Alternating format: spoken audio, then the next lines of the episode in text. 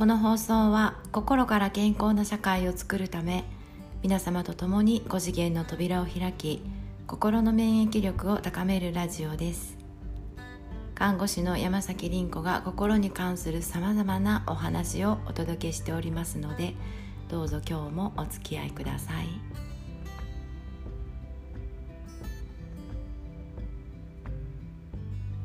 おはようございます、えー、今日もですねちょっと朝あの寝起きで、えー、ラジオを始めておりまして、えー、少し声がまだ出にくいんですがお付き合いください、え、今日はですね、え対立する人間関係ですね。やっぱりここ今も多いんですかね、え若い人を見ていると割とねあのなくなってきてるなって思うんですけど皆さんどうでしょうか？若い人は結構ね人が言ったこととか、えー、取った行動に対してなんかいちいち引っかからないというかね非常にこう自分に行われたことであってもなんか他人事のようにして見ているっていう、えー、これがいいのか悪いのかは別としてあの割とまあ振り回されなくなってきてるんですよね。でただですねやっぱりねうん。どうだろう40代50代とかでやっぱり多いのかなとかってまあこれは時代の変化なのかな違いなのかなっていうふうにね思うんです。だけどこれ本当にこう不快を感じている当事者あの対立してしまってる当事者っていうのは本当に苦しいですよね。本当にその問題から抜け出ることができない。で本当にこうもがいて悶々としてもう時間をもう全部そっちに取られちゃってエネルギーも取られちゃって疲弊していくっていうことが起こるんですよね。で実はちょっと私の周りで今それが起こってましてで私はそのまあ対立している2人、えー、両方とも見てるんですよね。でまあどっちの言い分もまあ分かるんですよね。でこれがね非常にこう特徴的なのは、え皆さんも多分ね自分が当事者ではなく第三者として見ている時って分かると思うんですけど言っていることもやっていることも同じなんですよねその2人が。相手のことを言ってるんだけどまるでそれは自分のことを語ってるんですよ。さあ相手もそうなんです相手もそのえっとその対立している人のことを喋ってるんですけどいやそれあなた自分のことじゃんっていうあのそういう感じなんですよね。でなんでそうなっちゃうかっていうと、えっと、無意識的に自分が行っていることに気が付いてないからなんですね。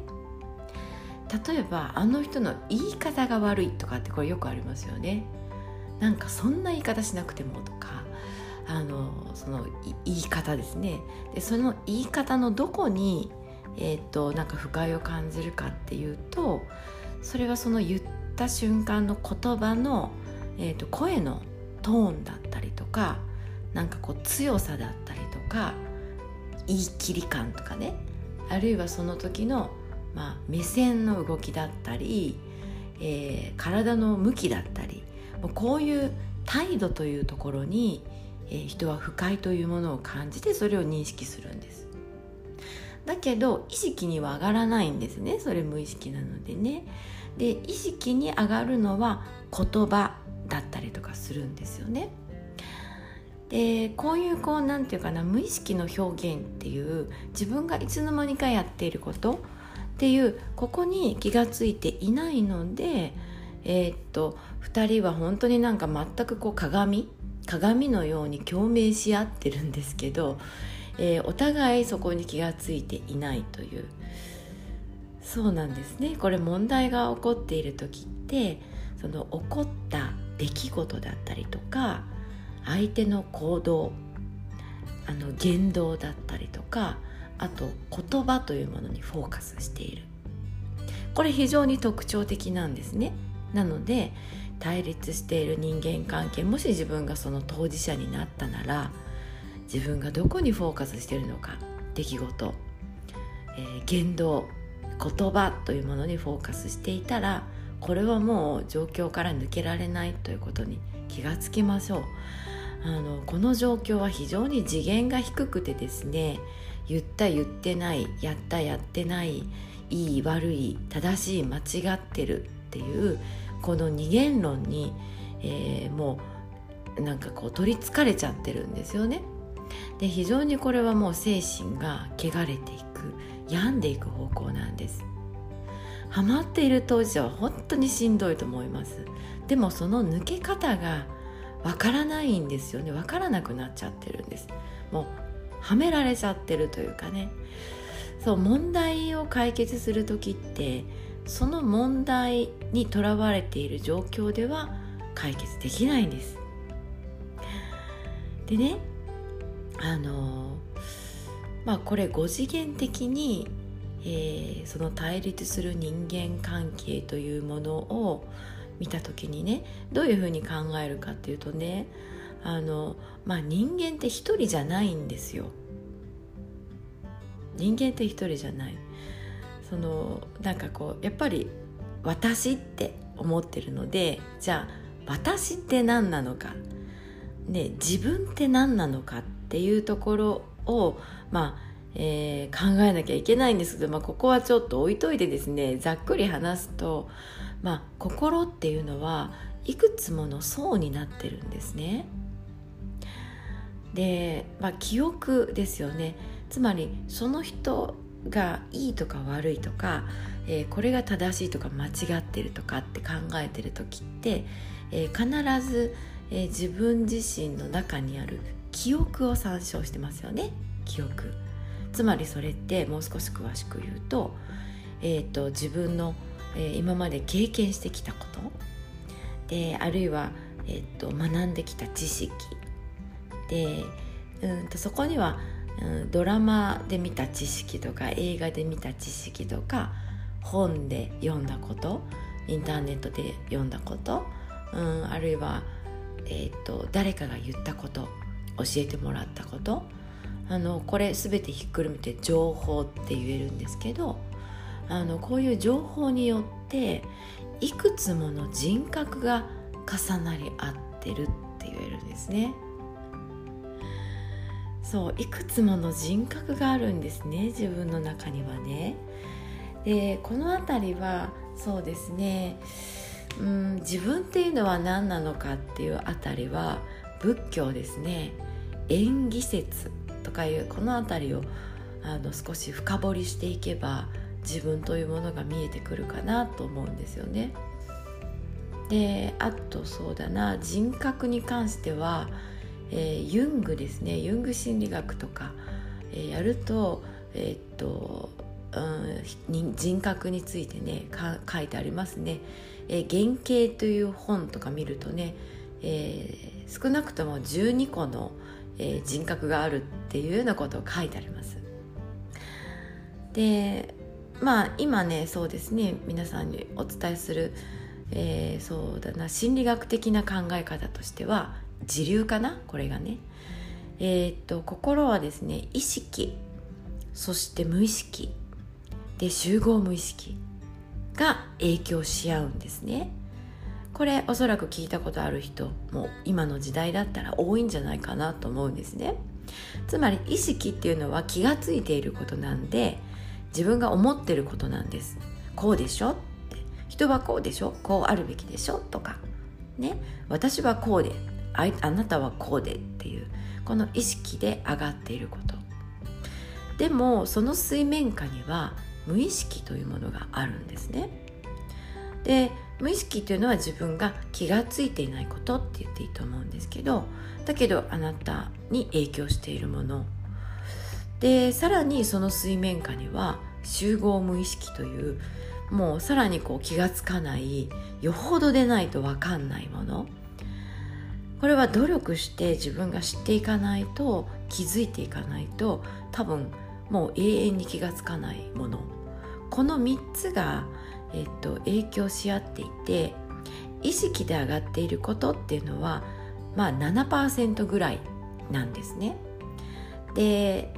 93%残りの93%が、まあ、無意識って言えるんですね。気がついてないこと。めちゃくちゃ多いですよね。意識の少なくとも13倍ぐらいはあるんですね。無意識って。でそれらを包括しもう無限の範囲に広がるものが集合無意識なんです。でこれ例えばまあ男女2人の言い合いなんかはすごく分かりやすいので、まあ、私授業の中でも例に出すんですけど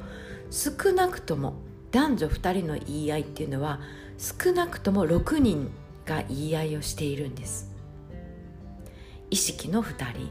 無意識の2人集合無意識の2人という6人ね。で集合無意識はもう無限に広がっているのでその時どういう人格が出てくるかはその時々で変わるわけですよ。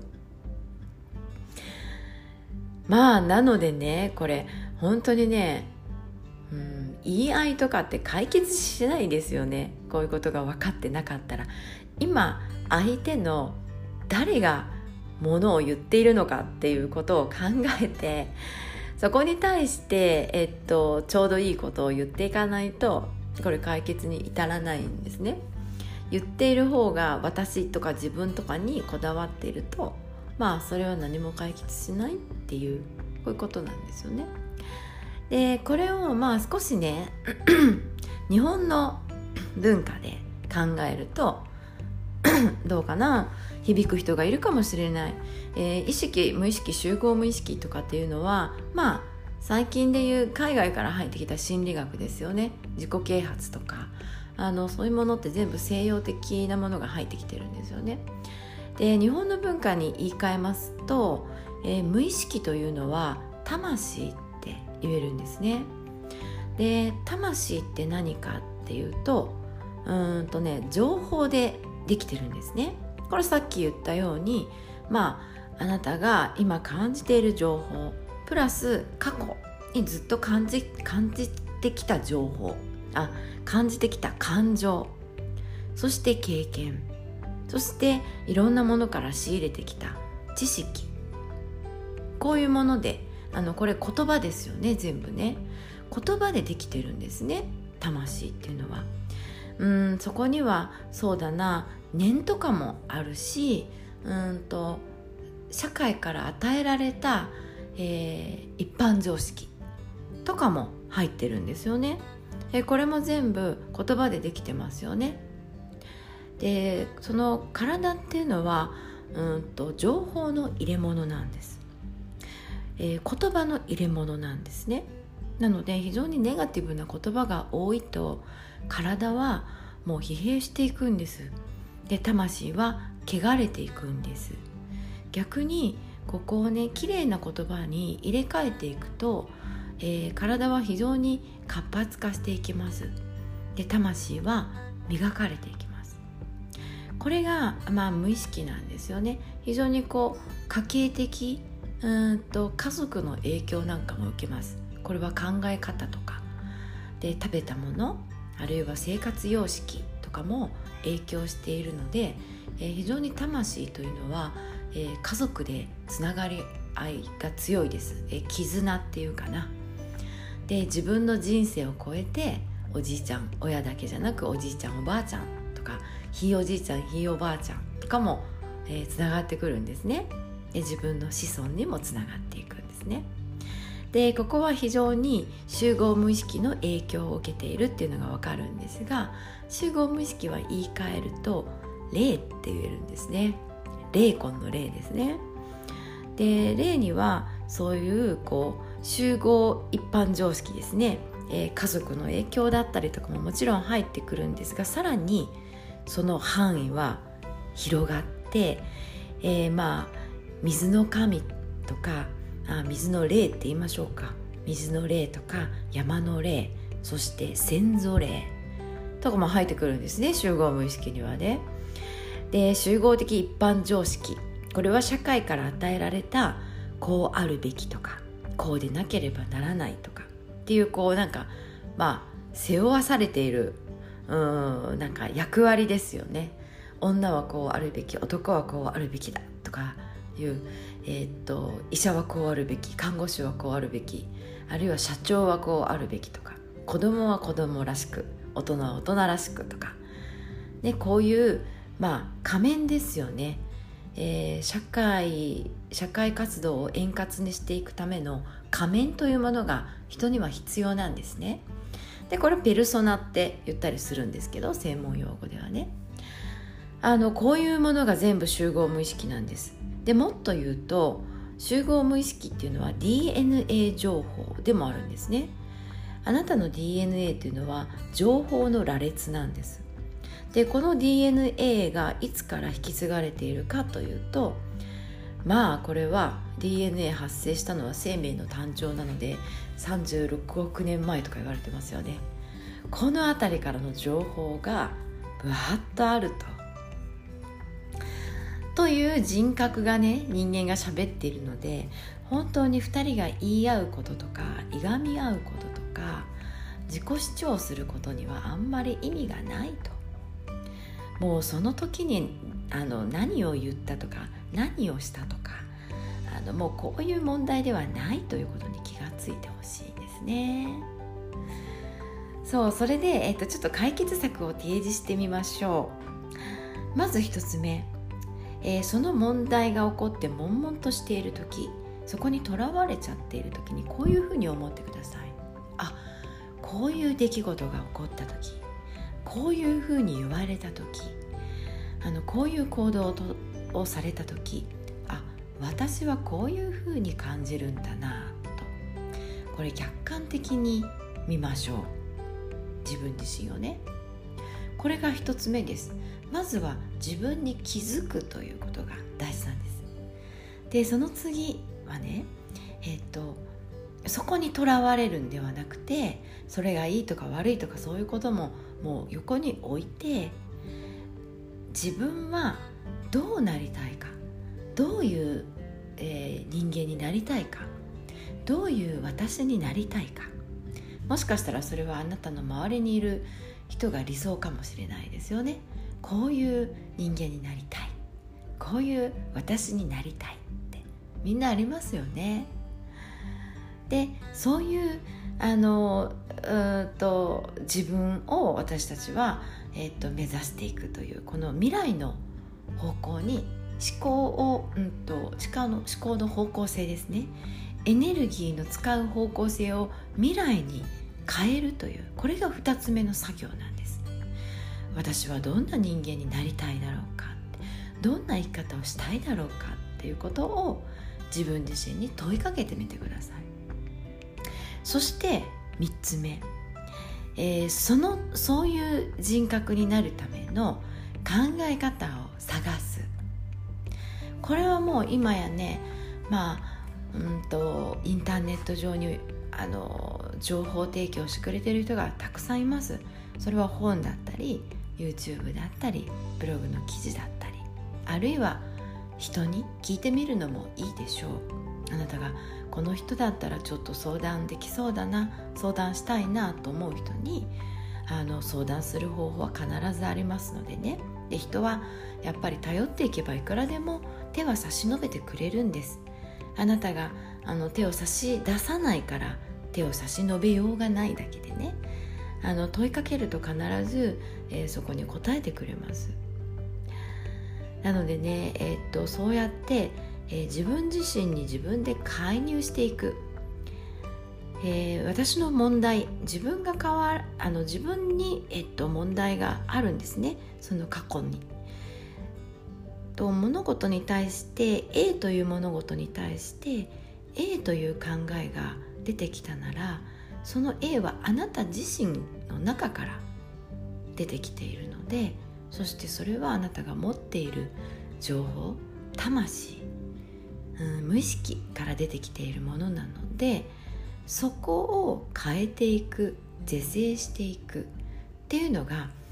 あの魂磨きであり自己成長なんですよね。でまあねこれ一つ皆さんに大きなヒントをまあ私が言えるとしたらねあの私も散々悩んできました。